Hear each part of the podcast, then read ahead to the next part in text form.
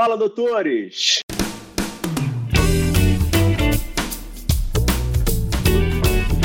Fala, doutores! Eu sou Ricardo Valente, oftalmologista aqui do Rio de Janeiro, idealizador aí do canal Fala Doutores, tentando trazer aí luz para nossa medicina um pouco sombria, trazendo convidados aí que são modelos de carreira para mim, que me trazem insights aí tentando trazer para vocês que vocês possam modelar suas carreiras e melhorar aí o que a gente está vivendo. Hoje a gente tem aí mais um grande convidado. O pessoal vai começar a falar que estou defendendo demais a Prevent, mas não é não. É porque tem muita gente boa por lá. Doutor Arthur Correia, médico radiologista. Depois o Arthur vai até explicar aí a, a história das siglas aí, que eu me confundi com ele dentro da radiologia do, do, do, dos episódios músculos esqueléticos aí. Amante dos esportes radicais e hoje coordenador médico da Prevent Sênior, um líder nato que está cada vez crescendo mais aí nesse mercado digital aí, dentro do mercado de saúde. Fala, grande Arthur, tudo bem? Fala, meu, beleza? Honra aí depois desses meses de contato que a gente teve em Clubhouse, em outros grupos é, vim trazer um pouquinho da, da nossa história para compartilhar com você. Acho que é muito legal esse trabalho que você vem fazendo, dando oportunidade para o pessoal trazer de uma forma mais informal né, que, que toda a sua, a sua jornada. Cara, sou Arthur Corrêa, então sou médico radiologista, eu sou natural aí de Santa Catarina, né, nasci em Laguna, uma cidadezinha que fica uns 100 quilômetros aí para baixo de Florianópolis. Da onde? Depois morei uma boa ah, lógico, é uma península, cara. Península. Surfo desde os seis anos, né? É, e depois, enfim, fui morar em Florianópolis aí para fazer a faculdade, fiz Federal de Santa Catarina. E aí depois vim para, acabei vindo para São Paulo para fazer residência e fui para o Hospital das Clínicas fazer radiologia e de lá fui preceptor da residência, fiz meu R4 em músculo esquelético e aí seguimos na vida profissional e continuando aqui em São Paulo aí nessa nessa trajetória. Como é que era teu formato familiar, Arthur, para chegar na, na medicina? Você tem médicos na família, né? Como é que foi aí esse. E como é que momento de cara, infância? Cara, então, eu, eu, eu tenho um tio, cara. É, hoje ele é ex-marido da minha tia, né? Na verdade, ah. na verdade, são seis mulheres, né? São seis mulheres irmãs. Uh, minha mãe e essa tia era casada com, com um médico aí, que é enfim, pai dos meus dois primos aí e tal. E ele foi um cara que me inspirou desde moleque, assim, né? Porra, desde moleque. Porra, queria ser o tio Danilo, né, mano? Porque, pô, cara, gente fina pra caralho, um cara que, pô, tinha uma puta cultura, esporte, fazia esporte pra caramba, porra, surfava, voava de asa delta, pedalava, fazia o caralho, assim, eu desde pequenininho olhava aquilo com fascínio, porque, porra, eu não tinha merda nenhuma, né, cara, assim, eu vinha, uh, a minha estrutura familiar ela era, era muito frágil quando a gente era novinho, né? É, em termos financeiros, em termos familiares e tal. Então aquilo para mim era um, era um suporte muito grande. Eu sempre, assim, final de semana ia passar com eles, tal, com o tio Danilo, com a tia Cat, e aí meus primos, que eram da minha idade, né, os filhos dele. E, cara, aquilo foi uma coisa assim, desde moleque, eu assim, cara, eu vou ser médico. Vou ser médico igual o tio Danilo. E ele é gineco obstetra, né? E aí foi, cara, foi indo, foi indo, nessa loucura aí da vida até eu chegar na, na, no tempo aí de conseguir fazer o vestibular e tal. Essa e você é muito ligado, muito ligado a essa parte de esporte, aí, principalmente esporte radical, e isso já devia ter aí, como você falou, que surfava desde os seis anos de idade. Como é que foi abdicar aí do, do esporte e dessa vida aí para se dedicar aos estudos? Ou isso não precisou acontecer? Foi fácil de passar? Como é que Putz, cara, eu. Assim, eu sempre fui muito desprendido de, de estudar, cara. Assim, era muito mais de coisa prática, entendeu? Então, porra, ia pra escola, eu assistia aula, resolvia as paradas, gostava muito de matemática quando era molequinho. É, uma boa parte, assim, eu estudei em escola pública quando era moleque.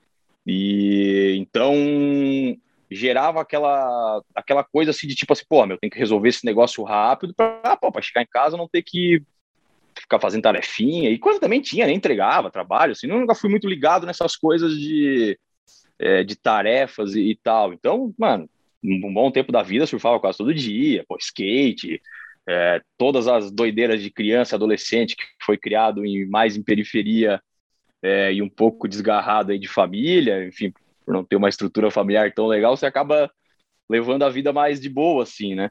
Só que, lógico, eu sempre tinha aquele foco de que, tipo assim, meu, se eu não empreender no, no estudo, eu não vou ser porra nenhuma. Então, isso foi um grande norteador para mim, assim, né? Para ir superando aí várias, uh, vários enfrentamentos aí do, do dia a dia até chegar à fase de adolescência, quando eu piquei mula de casa para estudar e fazer minhas coisas.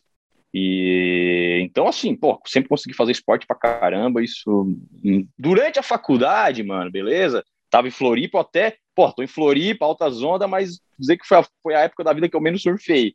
É, porque realmente aí não dá, né, mano? Porra, medicina você ficou o dia inteiro na faculdade, fica cansado pra cacete, aí tem todas as coisas que vão surgindo durante aquele mundo novo, né? Você começa. Pô, você começa a descobrir coisas novas, né, cara? Festinha, tal, tal, tal, gurizada, aquela coisa que de, da vida da faculdade, que aí você fica muito vivendo a medicina, né? A medicina e todos os arredores da medicina. Então foi uma época que eu surfei menos, mas fazia vários esportes, atletismo, jogava basquete, joguei basquete a faculdade inteira, é, nessas intermédias, coisas todas. Então, cara, esporte para mim foi uma coisa muito ligada, assim, sabe? E a primeira vez que você sai de casa foi para a faculdade? Não, cara, tá louco. Foi antes? Não, tá louco. É, é, é, é do ponto. Conversa pode tomar vários rumos, mas assim, é, a Deixa ela tomar, ela é... Distrai, cara, ela é natural. Não, é, é, Vamos lá, contextualizando. Assim, cara, eu, eu, eu tenho, de novo, né, uma estrutura familiar que ela é um pouco, foi um pouco confusa, assim. Lá, conheci meu pai com 10 anos de idade, minha mãe era meio doidinha, e então eu fui meio assim que me criando sozinho, lógico, tinha todo o apoio, né, porra, da avó, de um outro tio e tal. E então, como é, tenho, minha irmã, minha mãe tem uma, tem uma filha que é mais, mais nova, aí tem 10, 9 anos a menos que eu, uhum. e o meu pai tem mais dois filhos. Uhum. É, mas a história não chegou no meu pai ainda, né? Então, né, nessa primeira infância minha, até os 10, 11 anos, foi uma coisa assim meio de papel invertido, sabe? Meio que eu que cuidava mais da minha mãe e tal, o pai era meio, ela tinha os namorados dela e tal. Mas uh, isso vai construindo já um, um, moleque diferente, né? Um moleque que assim, pô, o cara tá, tá invertendo o papel, já tem que cuidar da mãe e tal, já tem todo algum problema aí. E aí depois eu conheci meu pai, cara, é, e aí comecei a conviver com ele assim um pouco mais, final de semana, férias e tal. Ele também, pô, mó radical assim de surf, asa delta. E a gente teve uma boa relação aí até o final da faculdade, né? Uh, até o final da minha faculdade a gente teve uma boa relação e depois a gente já deu uma esfriada nessa relação também. Mas a minha estrutura familiar foi mais ou menos assim, cara. Eu saí de casa algumas várias vezes, né? Dentro desse período aí da minha primeira infância, algum tempo eu ia morar com a avó e tal. Depois na adolescência também, às vezes passava alguns meses com a avó, daqui a pouco voltava para casa quando dava uma baixada na poeira com a, com a mamãe. É, e, e aí teve uma era tua avó, então?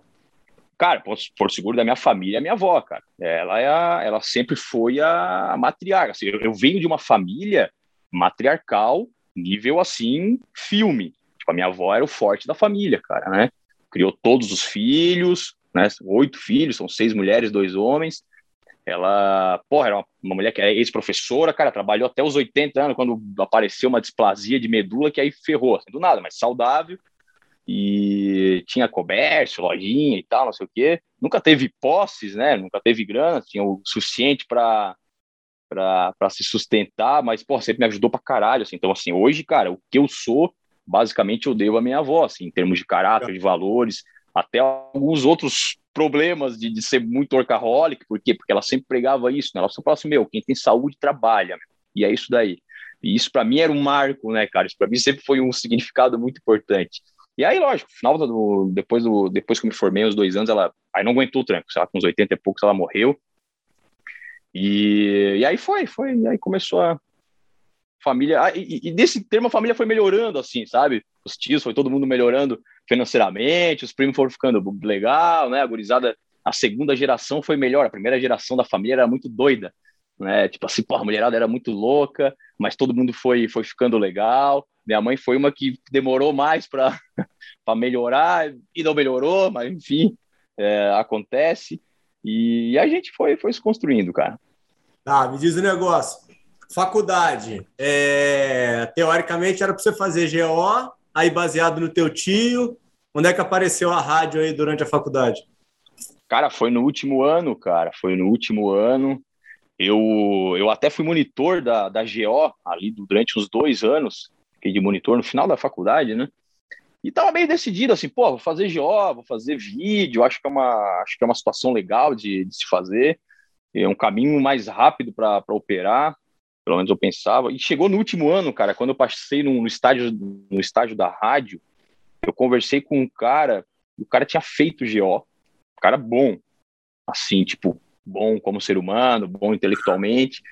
E ele assim, cara, eu fiz GO, fui pro, fui pro, pro interior trabalhar, fiquei aí, acho que uns 4, 5 anos e, meu, não deu certo, cara. Voltei, tô fazendo rádio, foi a melhor decisão que eu fiz na vida. E aí, lógico, teve algumas semanas de conversa. Eu cheguei e falei assim, porra, mano, que caralho, vou fazer rádio. E aí foi uma loucura, porque assim, pô, como é que eu vou passar em rádio, né, cara? Eu vou ter que estudar um monte para passar em prova de residência de rádio. E aí, pô, tinha que fazer essas coisas de médico curso e não sei o que uhum. lá, e aí a grana era totalmente apertada, né, mano? E aí, pá, pedi ajuda para um, para outro, tal, consegui fazer o cursinho lá o, no final do no último ano da faculdade, e aí consegui passar nas provas e já era. E aí, ir para São Paulo foi o local que você passou? Foi o local que você queria? Como é que é essa Cara, minha intenção, aí, é, a minha intenção era ficar em Florianópolis e tanto é que eu ia fazer só a prova do, do hospital lá do hospital universitário lá da, da Federal de Santa Catarina e e ao longo do, do ano aí de médio curso, fazendo esse cursinho e tal, assim, eu, eu meio que assim, né, cara, eu assim, brother, eu preciso passar, porque, mano, eu já eu não tenho grana, como é que vai ser isso daí? Eu vou, eu, eu vou ficar o quê? vou ficar consumindo dinheiro da avó que já não tem para pagar cursinho, eu tenho que trabalhar, estudar. Eu, cara, consegui uma carta branca aí durante um ano, durante esse último ano da faculdade, para ficar estudando. E aí, cara, eu comecei a estudar mais do que precisava. Então, tipo assim, pô, estudava 14, 16 horas por dia para todo dia. Você morava E aí onde? começou a dar muito. Oi? Você morava em Floripa. Onde? Morava em Floripa. Sozinho? Não, cara, eu morava com a mãe de um, de um amigo meu, brother. eu morava com um amigo meu é, morava com um amigo meu na casa dele, e aí ele saiu para morar com a namorada e ficou morando com a mãe dele, brother. É. Paciência, né? Cuidava de mim pra caramba, a pessoa que eu devo, ó, devo muito, devo muito carinho aí, muito a ela, porque foi um ano que ela me ajudou bastante em apoio aí emocional, em apoio alimentar. Não, imagino, e, pô. É, e, e cara, era, lógico, esse último ano eu já namorava, enfim, namorava aí já desde a metade da faculdade com a, com a moça que virou minha esposa, que era de São Paulo, por sinal. E, e cara, como eu comecei a estudar muito, começou a dar muito resultado nesses simulados. Daí a galera começou assim: meu, tenta a prova em São Paulo.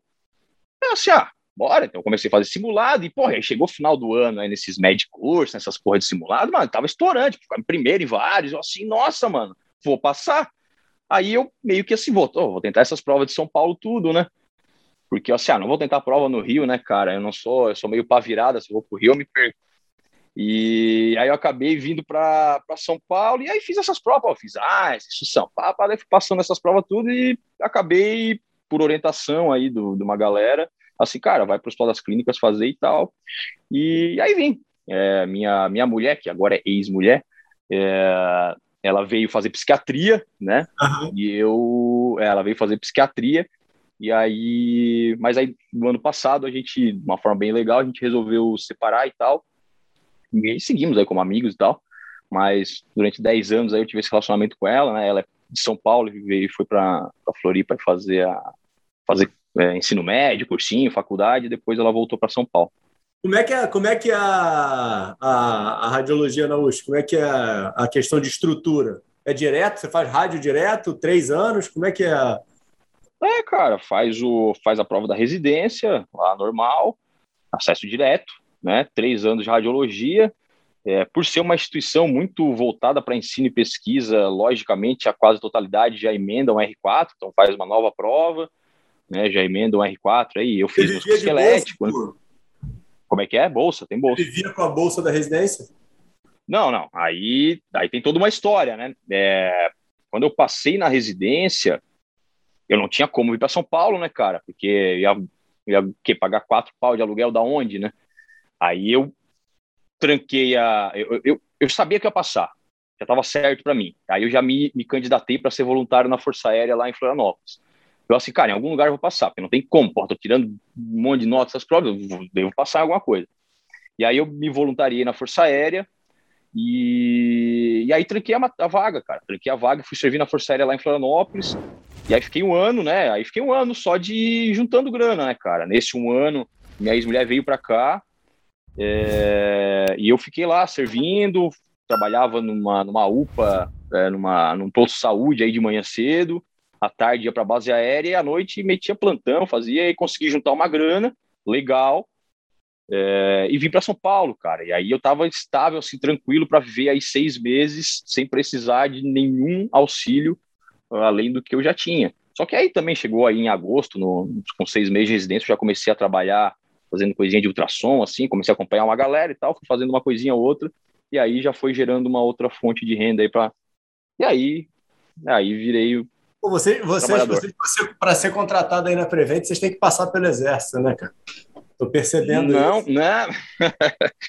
cara, eu, eu vou falar que, que servir as, as Forças Armadas, cara, é principalmente para moleque que é mais porra louca, é, é, muito interessante porque você é um modelador de caráter, né? Você aprende de uma forma, não estou aqui julgando valores, se é certo ou errado, mas você aprende, você aprende a respeitar, você aprende a engolir sapo, você aprende a ouvir, que é uma grande dificuldade do ser humano hoje ouvir, né? Sempre foi uma grande dificuldade, principalmente hoje que a gente vive um pouco mais esse mundo de gestão e corporativo, o ouvir ele é, ele é importante, né? E é muito difícil, né, cara? Gera muita ansiedade você ver alguém falando algo e, e a pessoa está afirmando uma verdade ou querendo implantar uma verdade, você não, não espera ela terminar de falar assim, mano, nas Forças Armadas não existe isso, né? Você só escuta, né? Você só é ouvido se, se o seu superior, que é isso não é certo, também não é errado, mas serve para ser transformador para você. Eu acho que para esses momentos de transformação, eles, eles são algo que são muito radicais. A gente vive vários momentos de transformação hoje e a gente vê isso, tanto da parte do feminismo, como da parte de minorias. Ou seja, para conseguir fazer com que se mude, é preciso ter um momento de, de radicalidade para dar aquele choque. Então, as Forças Armadas elas fazem isso, elas se tornam, querendo ou não, em certo ponto, uma melhor pessoa. Não sei se eu, ah, fiquei 10 anos servindo, se eu, se eu seria uma melhor pessoa. Mas durante aquele um ano que eu servi, eu sim me tornei uma melhor pessoa, cara. Com certeza. Tanto é que a gente acaba recomendando para todo mundo. Vai, serve. É uma oportunidade de você se descobrir, é, de você descobrir outras uh, habilidades suas, outras falhas, você, de você melhorar, de você saber trabalhar em equipe. Eu acho que aí é o canal é, mais importante, né, cara? Você aprender a colocar a vontade dos outros na à frente da sua, né? Eu acho que as Forças Armadas elas colocam isso porque elas, elas a todo momento é, cara, trabalhar em equipe. É o seu grupo. Se o seu grupo fez merda, você vai pagar junto. Se você fez merda, o seu grupo vai pagar junto. Então você começa a colocar sempre os outros valores na frente dos seus. E lógico, isso para a parte de gestão, por meio corporativo, é o que todo mundo quer, né? A pessoa que está lá na frente, liderando, ah, coordenando. Vou te falar, Arthur, isso que você está falando é um puta de um insight, cara, que a gente estava conversando aí antes de, de começar a gravar, né? É, da história da dificuldade de liderança e vaidade e tudo mais. E o médico tem muito esse problema, né? Porque a gente é muito egocêntrico, né? Você trabalha muito na tua realidade. Então, e muitas vezes eu, por exemplo, eu fui descartado das forças por causa da minha diabetes, né? Então não conseguia servir nunca. Mas quem pode, muitas vezes foge, né? Arruma alguma forma de ficar com um excesso de contingência. E na verdade é uma baita de uma oportunidade de você conseguir modelar, né? Trabalhar em, em equipe, como você está trazendo, e pegar toda a parte médica, né? Que é algo que a gente hoje está precisando desses profissionais, né? Do caramba. Não, é, cara, é, é, é, é, bem uma real, assim, é, é você colocado é, frente a várias situações de estresse, que quando você é moleque, mano, você, ah, você dá uma cagada pro negócio. Tipo assim, ah, mas olha que, a hora que você entra nas Forças Armadas, tudo parece um teatro. Passa um mês, você vê que não é tão teatro. Passam dois meses, você já está vivendo aquilo e você começa a, a, a realmente, eu, eu, acho assim, é uma coisa muito interessante mesmo, o quão transformador é isso, entendeu? Eu estou falando por mim e por algumas Nossa. pessoas que eu conheço, né? mas a, a experiência, é, para mim, por exemplo, que, que eu sempre me autoeduquei, não em termos de escola, mas em termos de vida, você sempre trouxe, eu sempre trouxe as minhas verdades como verdades, porque é, apesar de todas as dificuldades, tudo ia dando certo do modo de vida que eu ia levando, com, as minhas, com os meus conceitos e tal. Mas a partir do momento que você chega numa instituição que tudo que você faz não importa, que já tem uma regra pré-estabelecida, você começa a ter uma outra noção de realidade. Você começa forçadamente a saber escutar e ouvir, e, cara, isso é do caralho. É porque, por mais que isso vá contra todos os seus conceitos e alguns valores que você vem, você vem, bom, beleza, mas, mas isso também é uma forma de se levar a vida. Isso também é uma outra perspectiva. E, cara, isso às vezes entra como uma faca, né? Eu não sei se para quem teve toda uma história é, educacional, de família, de estrutura de estabilidade familiar interessante, se esses valores eles já, já, já começam a ser implantados mais cedo, só que para mim isso surgiu depois de velho, né? Eu, eu, eu, fui um cara sozinho, e aí do nada você vive em equipe, você precisa, precisa, precisa trabalhar junto com aquela equipe, porque senão a merda é muito grande, e ali, lógico, aí começam a se desenvolver as outras coisas. Você começa a se destacar, pô, ali nas Forças Armadas já vi que eu tinha algumas habilidades de liderança, mas muito por quê? Porque eu era extremamente assertivo, porque eu era muito autoconfiante. E aqui não é qualidade ser autoconfiante, é porque a minha vida me impôs a ser a dessa forma, né? De Sim. tudo que eu faço precisa partir de mim, porque, cara, não dá para contar com a minha mãe, não dá para contar com meu pai, que vem de mim. E é isso, formado como uma criança, como adolescente. E aí, quando você chega na vida adulta, né, ou na gestão, ou nas Forças Armadas, você sabe assim, cara, eu resolvo o problema, eu sei fazer isso, é isso que dá certo, e é isso aí, e aí você começa a melhorar. Lógico, tem vários problemas disso também, coisas que a gente vai lapidando é, ao longo aí do amadurecimento da experiência, mas eu acho uma experiência do caralho servir as Forças Armadas, cara, achei, foi muito bom. Tá, beleza. Depois das forças, você volta, vai fazer a residência, faz lá os três anos, e durante esses três anos, você já abre a cabeça e vai fazer alguma coisa de ligada à tecnologia ou fica focado nos três anos de residência? Não, cara, eu, uh, cara eu, eu, sempre fui muito ligado em tecnologia, assim, né? Muito curioso, muito metidão e tal, de, de, mexer nas paradas, resolver de computador, sempre curti muito mexer em coisa de computador, de programação, de resolver esses probleminhas de computação. Nada muito aprofundado, mas pelo menos as coisas básicas eu, eu, eu conseguia resolver de uma forma simples. Então, assim, dentro da radiologia isso acaba ajudando, porque você começa a entender melhor como que funcionam os programas de laudo, como que, que isso, como que resolve os pequenos problemas do dia a dia. É, e durante a própria residência também eu já comecei a trabalhar muito dentro da radiologia, então eu me expus muito cedo ao trabalho de radiologia, já desde o primeiro ano, já trabalhando ali com ultrassom, depois tomografia, e aí comecei a entrar. É, naquela época, até no final da R3, eu, eu entrei na Prevent, assim, um pouco mais cedo do que do que podia, uma coisa um pouco mais light. É, e aí, enfim, no R4 eu fiz o R4 né, para músculo esquelético, uh, já junto com a preceptoria de residência, então eu era preceptor da residência, né, ficava lá na função de ensino, uh, e fazia junto a, a especialização em músculo esquelético. E, e assim, aí, cara, a história começa a surgir. Aí, pô, aí eu entrei no Einstein, aí durante o R4 também eu entrei no, no Oswaldo Cruz, e aí assumiu a função de coordenação no Oswaldo Cruz. Junto, isso, Arthur. Isso como é que é? Não, você, você, você teve passagem, ou tá ainda, agora me, depois me, dá, me corrige aí. É, hum. Oswaldo Cruz, Einstein, você é, passou no Star também, ah, né? No, é, no Einstein eu fiquei. Cara, no, no Oswaldo Cruz eu fiquei dois anos, né? Ficando mais na parte lá de, de plantão, e aí comecei a coordenar a escala é, do plantão, e aí, enfim, a gente começou a reestruturar toda a parte lá do plantão. Foi, foi um trabalho muito legal que me ensinou muita coisa também. É, foi meu primeiro contato, assim, é, pesado, profissional, como na, na, função de coordenação. A própria preceptoria da residência já é uma função de, vamos dizer que de coordenação, assim e tal, né? Porque você responde para muitas pessoas, você tem uma, uma posição de não é de respeito, mas de que pô, você tem que passar uma mensagem, você tem que ensinar, você tem que educar, você tem que estar com várias é, situações. É, mas no R4, é, no R4 também entrei já no Einstein, na parte de plantão e tal, e no Einstein eu continuo até hoje. Hoje eu sou, eu sou da equipe de músculo esquelético, do o MSK lá que eu mandei para você, é músculo esquelético, né? O cara que não é da área é foda. E aí, e hoje eu, eu divido aí metade do meu, do meu tempo é, no Einstein, onde eu faço uma função bem assistencial, médica, lá com, a, com o grupo de músculo esquelético, e uma outra metade eu fico no, na Prevent Senior, onde a gente faz uma função mista, tanto operação, como essa parte de gestão, aí ajudando o pessoal na, na coordenação da radiologia, e outras funções agora que começaram, né, de Prevent Senior Esportes, e, e aí que daí eu estou na frente da parte de imagem e tal.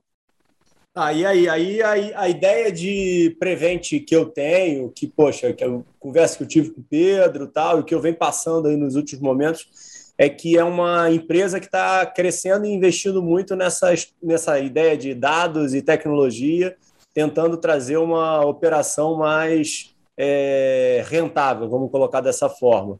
É, como é que você vê aí o caminho dentro dessas grandes organizações, principalmente aí de São Paulo, mas a gente coloca para o Brasil todo? É, acha que é por aí mesmo? É o caminho que elas vão ter que seguir? Vai ficar muita gente pelo caminho? Como é que você vê isso? É, a resposta já está na pergunta, né? Cara, é, a gente está tá tendo assim uma. Isso para quem é, vai um pouquinho mais a fundo em, em sistemas de saúde, é, a gente vê hoje alguns cenários muito fortes, né? Primeiro, essa, essa tendência absurda à verticalização, né? Que é quando a gente e a grande verticalização que está acontecendo aqui são verticalizações de estruturas, que é o que o DASA está fazendo, a Reddor principalmente faz, né? É, a Apvida faz muito, que é o quê? Verticalizar a estrutura, pô, você vai comprando hospital, clínica, laboratório, tal, tal, você vai unificando tudo dentro de um dentro de um mesmo local, você vai formando toda a linha de cuidado do paciente em um mesmo player, né? O cara faz a prevenção, o cara faz o exame laboratório, faz o diagnóstico, faz cirurgia, faz recuperação, beleza. É, e como você já ouviu a gente falar outras vezes em outras conversas, eu, né, o próprio Pedro, existem as empresas que também verticalizam processos, né? Quando você estruturalmente, além das estruturas, o seu processo é verticalizado. Você tem toda uma mudança de cultura tanto da empresa como dos próprios beneficiários, dos colaboradores, em sobre o que é um sistema de saúde vertical de verdade. E aí, quando a gente começa a falar de verticalização, entra muito a história do, de, de dados, né? de tecnologia e, de, e, e, da importância de você ter o maior número de, de informações dos pacientes. Por quê? Porque é através disso que você vai conseguir otimizar toda a linha de cuidado. Né? Para porque quando eu verticalizo algo, eu tenho que começar a pensar muito em custo-benefício. E é o que a gente sempre fala, é só pensar no SUS. Né? O SUS é um sistema de saúde verticalizado, ponto. É isso que a gente tem que entender, o SUS. Né? Se a gente pensar no conceito do SUS, é isso, sistema de saúde verticalizado. Existem algumas empresas privadas que estão tentando fazer isso, a Prevent Senior é uma, né? que vão pensar que a Prevent Senior hoje é um sistema de saúde é, SUS-like, né? que é privado, né? que a pessoa paga uma mensalidade né? Uma, uma operadora de saúde vende plano, é, pra, mas para sua vida ser cuidada, para sua vida ser cuidada, independente do que aconteça, cara, vou pagar um valor X e você vai cuidar da minha vida, né? Do começo ao fim, não do começo ao fim da vida, mas do começo ao fim da linha de cuidado, né? Do começo ao fim da vida também, logicamente.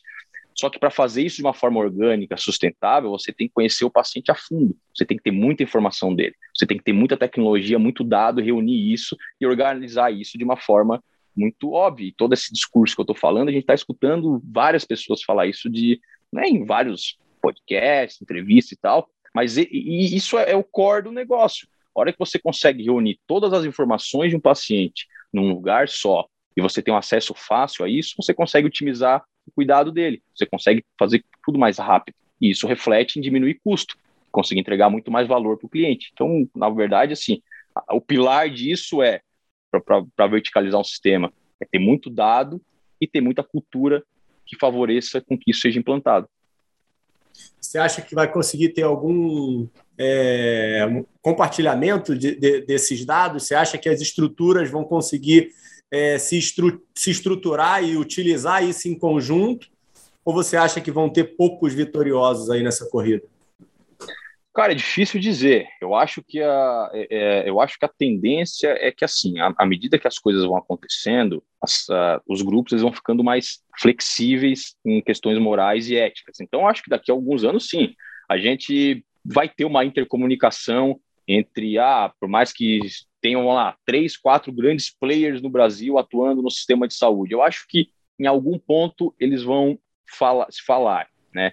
Eu acho que as, os pequenos grupos, como você tinha perguntado, eu acho que eles são, são grupos que é, dificilmente vão virar soberanos, mas provavelmente eles vão contribuir para os grandes grupos também crescerem, seja por incorporação, né, ou tem uma startup que age num determinado ponto da linha de cuidado.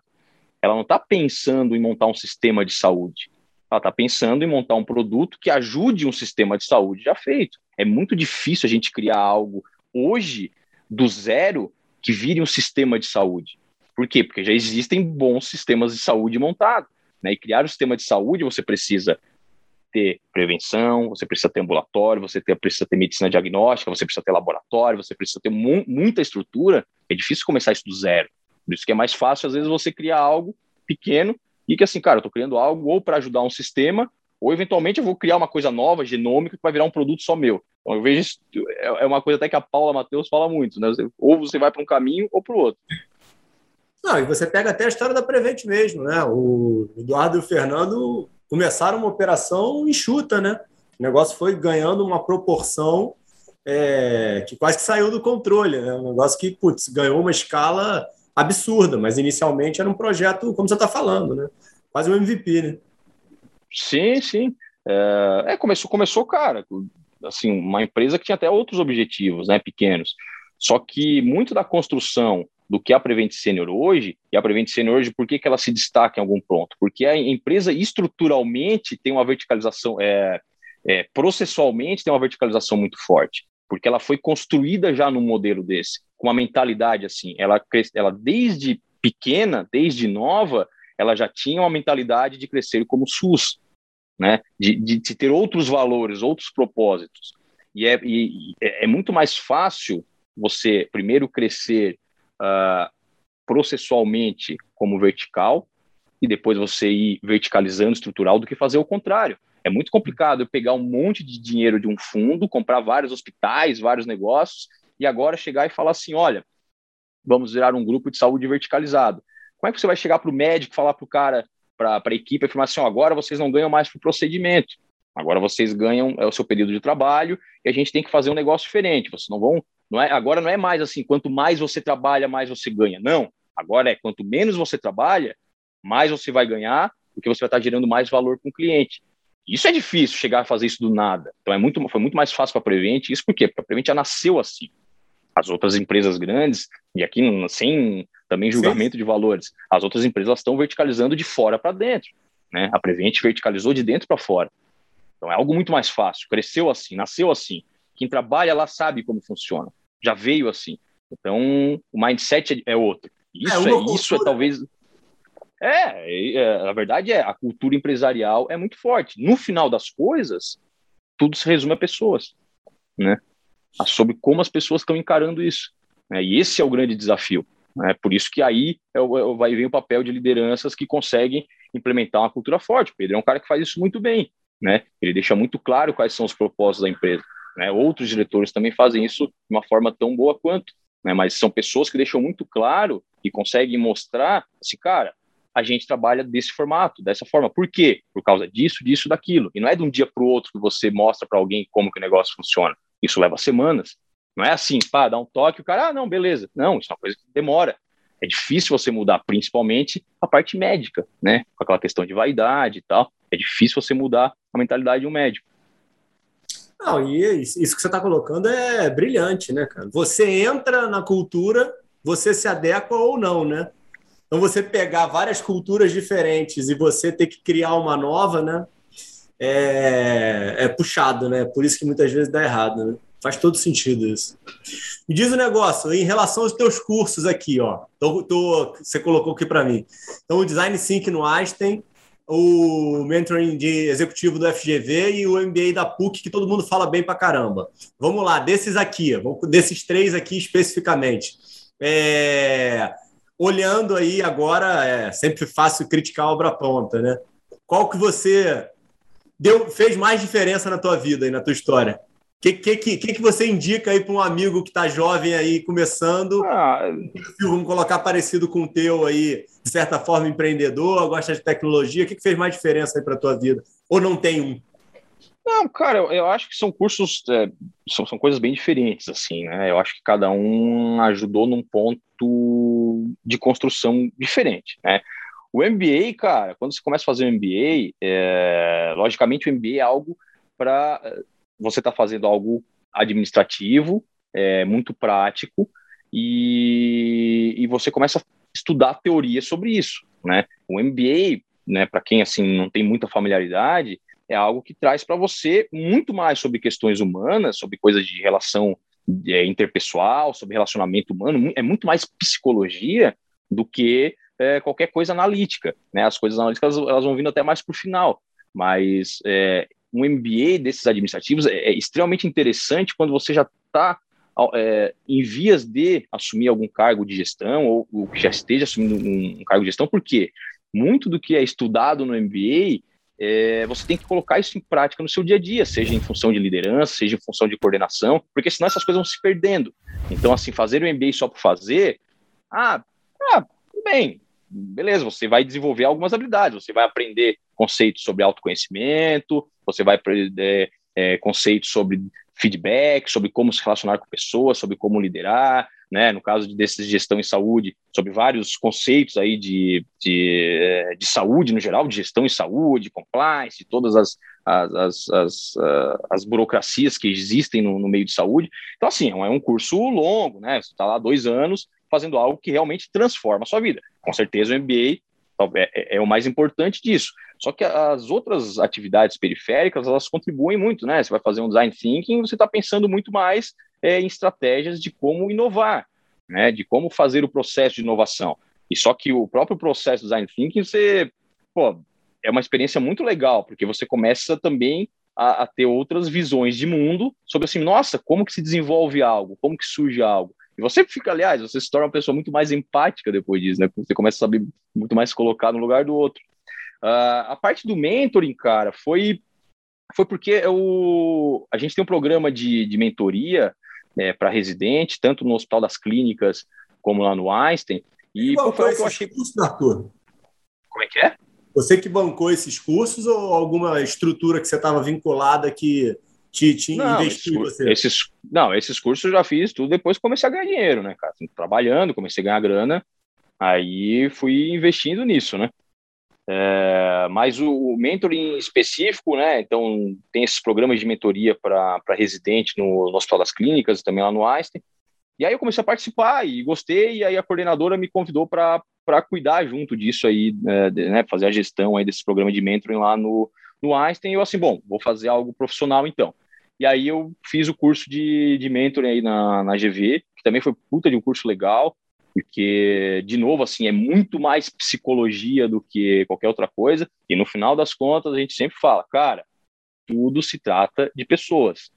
Gerir é saber lidar com pessoas, né? Uhum. A gente fica achando que tem que... Não, cara, é tudo sobre gente, né? E tudo isso que eu tô falando, por MBA, é, tal, tal, tal, design thinking, inovação, biodesign, biodesign, cara, é tudo sobre pessoas. E, e, fica até repetitivo, porque é engraçado, porque todo começo desses cursos de gestão, cara, é gestão do quê? Ah, gestão empresarial. Sim, mas você vai estar gerindo pessoas, você não vai estar gerindo máquinas. E é tudo sobre lidar com gente, porque isso é, é, esse é o reflexo geral do negócio, né? Porque a hora que você consegue lidar com gente de uma forma muito coerente e sensata, você consegue pô, motivar um time, você consegue fazer com que aquilo seja extremamente eficiente, e, e esse é o grande desafio, né? É muito fácil é, fica muito claro entre você ter um líder legal gerindo um grupo de 100 pessoas e um que não é legal gerindo um grupo de 100 pessoas, o quanto aquilo rende. Então, no final das contas, é aprender a lidar com gente, né, cara? Tudo isso só ajuda você a aprender a lidar com gente. E aí, outro ponto, da, teu lado dos esportes. Como é que você consegue conciliar a tua vida aí, trabalhar pra caramba, tá no Clubhouse aí, fazendo um monte de mentor e como é que tá malhando pra caramba. Como é que. E, e ah, me coloca até onde é que é o vício do crossfit, onde é que ele apareceu, mas fala aí questão de time aí, que isso é a minha maior curiosidade. Cara, é, esporte para mim é, é, terapia, né? É, é, questão de saúde mental, assim, eu até forço um pouquinho, uh, por quê? Eu acho que o esporte, cara, é isso, que isso seja talvez a principal mensagem da nossa conversa. Cara, o esporte realmente é algo transformador, né? porque você muda suas capacidades, né? Você consegue ficar com um condicionamento físico melhor, e aí você aguenta mais o tranco durante o dia, você se torna muito mais é, autoconfiante, a autoestima fica melhor, né? Pô, você dorme aqui, aquela dormida é recuperadora, é, você produz mais, endorfina fica lá em cima, tudo fica melhor, né? Então eu procuro sempre, cara, fazer esporte todo dia.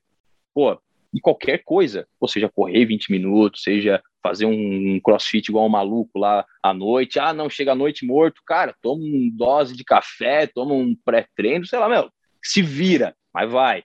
E eu tento fazer isso todo dia. Lógico, às vezes você morre, mas, cara, mas você tem aquela sensação de missão cumprida e a cabeça fica legal, porque não é fácil encarar aquele alto rendimento profissional e tal. É para mim, longe de esporte. Então, se, se você for pegar qualquer galera que está muito maluca, assim, trabalhando e que se dedica a muitas coisas, a galera tem uma carga de atividade física alta, né? Porque isso realmente faz você produzir mais, né? Você até acha que, pô, mas eu tenho, é, é, cara, às vezes aquela meia hora de esporte, ela vai te produzir, fazer você ter um rendimento muito maior no outro dia, tipo assim, absurdamente maior. Os caras acham que, ah, não, tô perdendo dinheiro. Não, você vai ganhar dinheiro no outro dia. Inclusive, se você fizer isso, né? Se, se a gente colocar no, no fato dinheiro. Então, cara, eu, eu faço tudo. Crossfit, malho de leve, corro pra caramba. É, né, o surf tá um pouco mais baixo agora. Entrei no mundo aí no, no kitesurf, um, tô até olhando aqui pra prancha agora. É, entrei no kitesurf aí já tem uns dois anos, inclusive estava de férias agora, estourei o joelho fazendo kitesurf, mas é isso aí, só se machuca quem, quem se expõe. É, Pô, várias outras coisas aí que também eu curto fazer, mas, cara, sempre wake foi uma outra coisa que eu comecei a fazer, um, a hora que começou a ganhar um troquinho a mais, deu para fazer uns esportes mais, mais elite, né? É, snowboard foi outro que eu também comecei a fazer depois de velho. Pô, para mim foi uma das melhores experiências da minha vida, assim, em termos de adrenalina. É, só que agora, enfim, não deu mais para fazer em função de pandemia e tal. Então temos várias coisas aí, cara. E, e, e você é, é adepto a, a, que a base é igual e ajuda? Do, do wake, do, do kite e tudo mais, ou cada um é uma pegada diferente? Não, ajuda, Amigos cara. fala um lado, fala outro. Não, é, ajuda, mas o principal lance é a coragem. O kite dá muito medo no começo, o wake também dá muito medo. Só que a hora que você começa a se expor aos riscos, ah, começa a saltar, começa a cair de cara na água e ficar meio tonto, você começa a perder o medo, aí você começa a arriscar mais. E aí você começa a evoluir mais no esporte. Só que, lógico, começa a acontecer tipo isso, ah, Tava lá, foi saltar, caiu errado, pum, estourou o colateral medial. Faz parte, tamo aí. Daqui a pouco melhor e vamos para a próxima. Oh, do caramba. Me diz um negócio, aí pensando em futuro, Arthur, você tá, porra, voando aí profissionalmente, te admiro pra caramba, acho que você tá aí trilhando aí um, um caminho super bacana. É...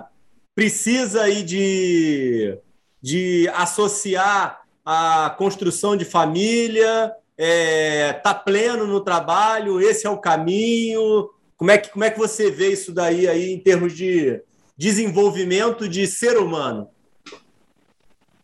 É, esse é o melhor tema para se falar, né, cara? Desenvolvimento de ser humano, né? Aqui a gente pode ficar horas falando sobre isso. É, porque é, é o que eu realmente acho mais importante. Existem várias formas de você desenvolver um ser humano, né, cara? É, só que desenvolver o ser humano, é, eu acho que entra no ponto de primeiro saber a história do ser humano, né? É, é, eu acho muito engraçado, muito legal que hoje existem muitas ferramentas, hoje, né? Que existem muitas ferramentas que você conhece, consegue tirar um retrato do ser humano, né? Traçar um perfil psicológico, uma personalidade dele. Só que esse retrato não conta a história de como que esse ser humano foi formado para chegar até ali. Mas é importante ter essa ferramenta de detecção. E aí existem outras ferramentas que vai fazer com que você descubra a jornada, porque é na jornada, descobrindo a jornada e você, principalmente você mesmo é, descobrindo a sua jornada de como chegou até ali, que você vai conseguir se desenvolver como ser humano. Né? A história de desenvolvimento como ser humano, independente de, de, ah, de, de estrutura familiar, né? Ah, tô casado, ou profissional, ou com filhos, mas até aquele ponto, a história do ser humano, ela é um filme de tudo que ele passou, né? É, para o cara estar tá ali, ele pode ter passado por várias coisas. Eu passei por várias coisas, algumas boas, outras ruins, né? Mas eu consegui me construir como ser humano e, e, e muito olhando a minha jornada. E vou falar, isso demorou muitos anos, cara. Né? Foram muitos anos para eu começar a desenvolver essa coisa de, de, de entender sobre autoconhecimento e tal. Porque, meu, você, quando é moleque, você não dá muita bola é sobre assim, cara, a minha história vai influenciar em como eu vou me desenvolver como ser humano. E, e você não percebe isso. Você só percebe isso quando você já é o, o ser humano naquele ponto. E aí você olha para trás, e aí alguém, né, pô, seja uma terapia, seja um psicólogo, seja qualquer alguém lá que tenha mais experiência que você, fale e mostre, assim, cara, muito do que você é hoje é em função disso, disso, daquilo. Então, para mim, é assim, cara, desenvolvimento do ser humano, ele é muito baseado em autoconhecimento. Né?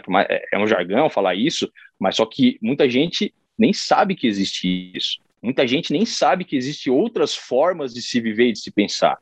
Né? Eu, eu posso até puxar um parênteses para mim. Assim, em função de eu precisar é, me educar muito sozinho, tudo que eu trouxe para mim como verdade eram as verdades. Por quê? Cara, eu, levei, eu levei a vida dessa forma. Não tinha alguém para falar assim para mim, tipo, oh, meu, faz isso, faz aquilo. Não, eu que tive que fazer isso. E foi dando certo. Poderia ter dado errado? Poderia, mas foi dando certo. Então eu me criei um adulto que era muito baseado, assim, cara, em tudo que eu fiz e vivi foi por causa de mim. Vamos pensar assim, sendo radical de jeito de falar. Foi, foi por causa de mim. Então, esse é o jeito de levar uma vida. Imagina você ser um ser humano que acha que o seu jeito de levar a vida é basicamente o. Cara, esse é o. Talvez seja um dos poucos jeitos de levar a vida. E é muito legal quando você aí começa a conflitar com outras pessoas que estão no, no, mesmo lugar que você e vê que assim, cara, a história do cara foi diferente, daquela menina foi diferente, daquele cara foi diferente, e todos estão aqui.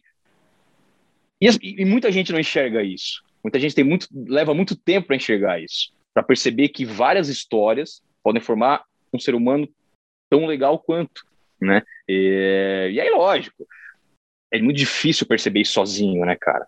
Você precisa de ajuda.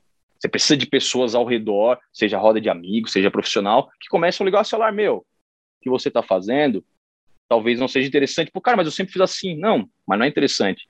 E aí a gente volta lá no, no MBA, na gestão, cara, lá no comecinho, toda aula, primeiro começo sempre fala isso, cara. Antes de tudo, aprenda a se relacionar com pessoas, aprenda a escutar, né? E aí a gente vem toda essa história de desenvolvimento humano, cara. A família, eu acho que é uma coisa fundamental, cara. Uma estrutura familiar, ela é fundamental. Arthur, mas você não tem uma estrutura familiar hoje. Não, eu, enfim, separei, eu não tenho filho, tenho uma guarda compartilhada de um cachorro e tenho uma outra cachorra. Mas, por exemplo, eu tenho uma irmã que eu faço a função de pai para ela. Então, assim, pô, eu, eu, há anos cuido da minha irmã, tanto de parte financeira, como né, um pouco de assistência emocional também. Então, assim, eu também tenho esse papel de pai, um pouco diferente, mas tenho, né? Tem uma outra estrutura familiar, seja por tio, por amigos. É, você percebe que eu não falo minha mãe porque minha mãe não, não tá mais entre nós, mas é, morreu muito cedo.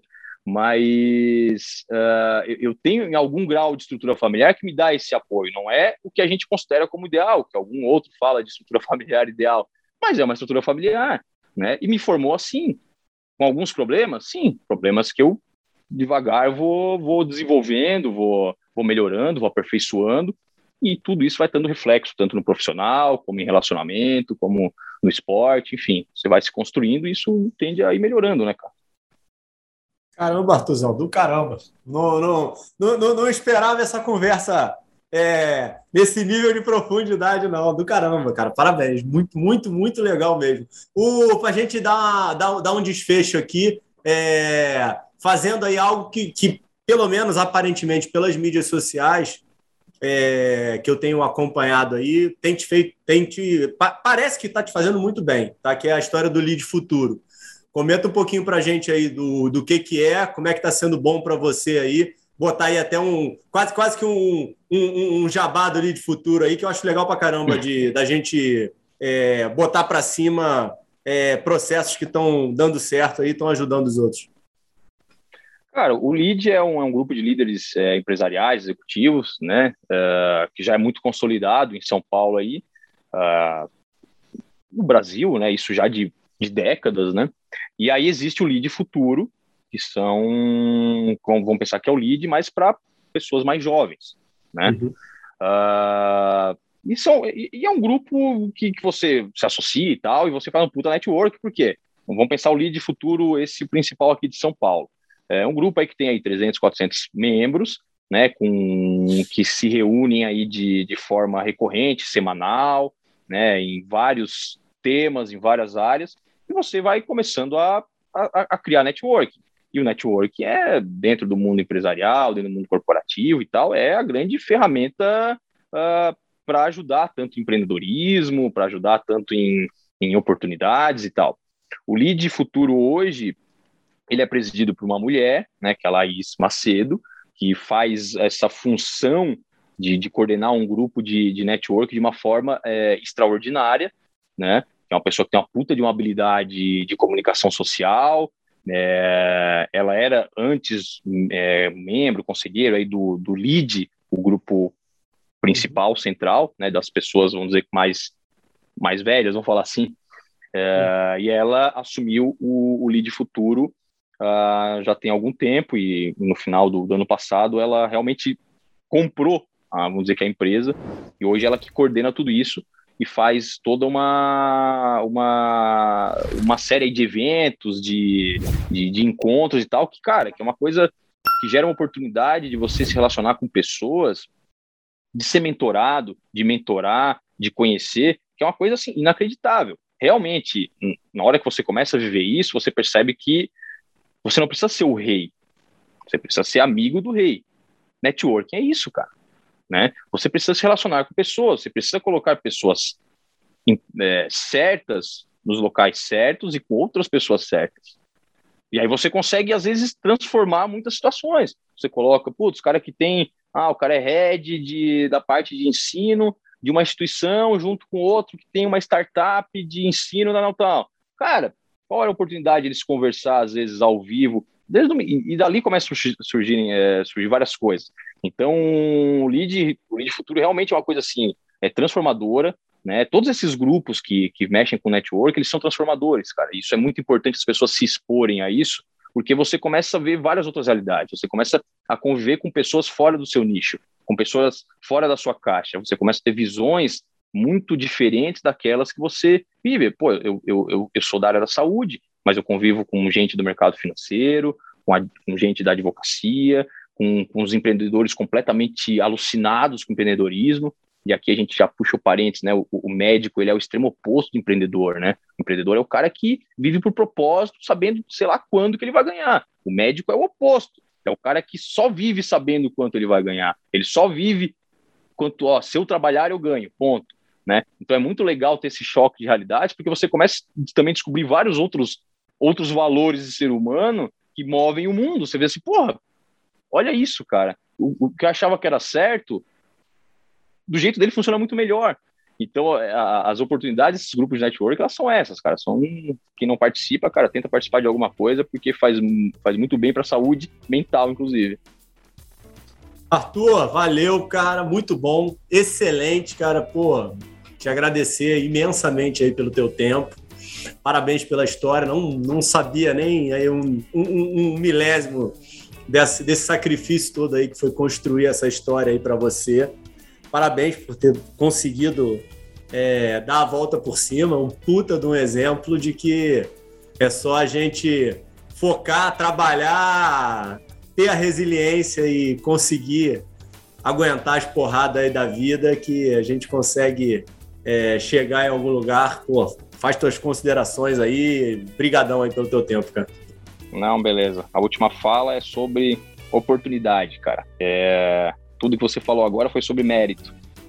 Mas o que muda mesmo é oportunidade, cara. Isso, nada disso é, seria possível só pela força de vontade, cara. São raríssimas as exceções das pessoas que conseguem chegar lá única, exclusivamente por talento.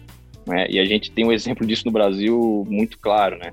É, cara, as oportunidades são o que realmente transforma, entendeu? Eu acho que é dali que você expõe o maior número de pessoas até a chance de fazer alguma coisa. Eu tive muitas oportunidades, seja por apoio familiar, outros é, de é, amigos, de parentes, de mães de amigos que sempre me apoiaram muito, mas o que falta realmente é oportunidade. Cara, mérito, beleza. As pessoas conseguem também por mérito chegar lá. Só que, cara, foquem na oportunidade, não defendam o discurso, o discurso da meritocracia. A meritocracia ela é muito legal se você teve oportunidade, se você não teve, é muito complicado. Só poucos conseguem sobreviver a isso. Então, o foco é oportunidade, cara. Encerro a minha fala aí, cara. Obrigado pela oportunidade e pela oportunidade. E, e é isso aí, a gente vai se conversando. Valeu, tamo junto. Abração, Arthur. Vai seguir teu dia. Até mais, cara.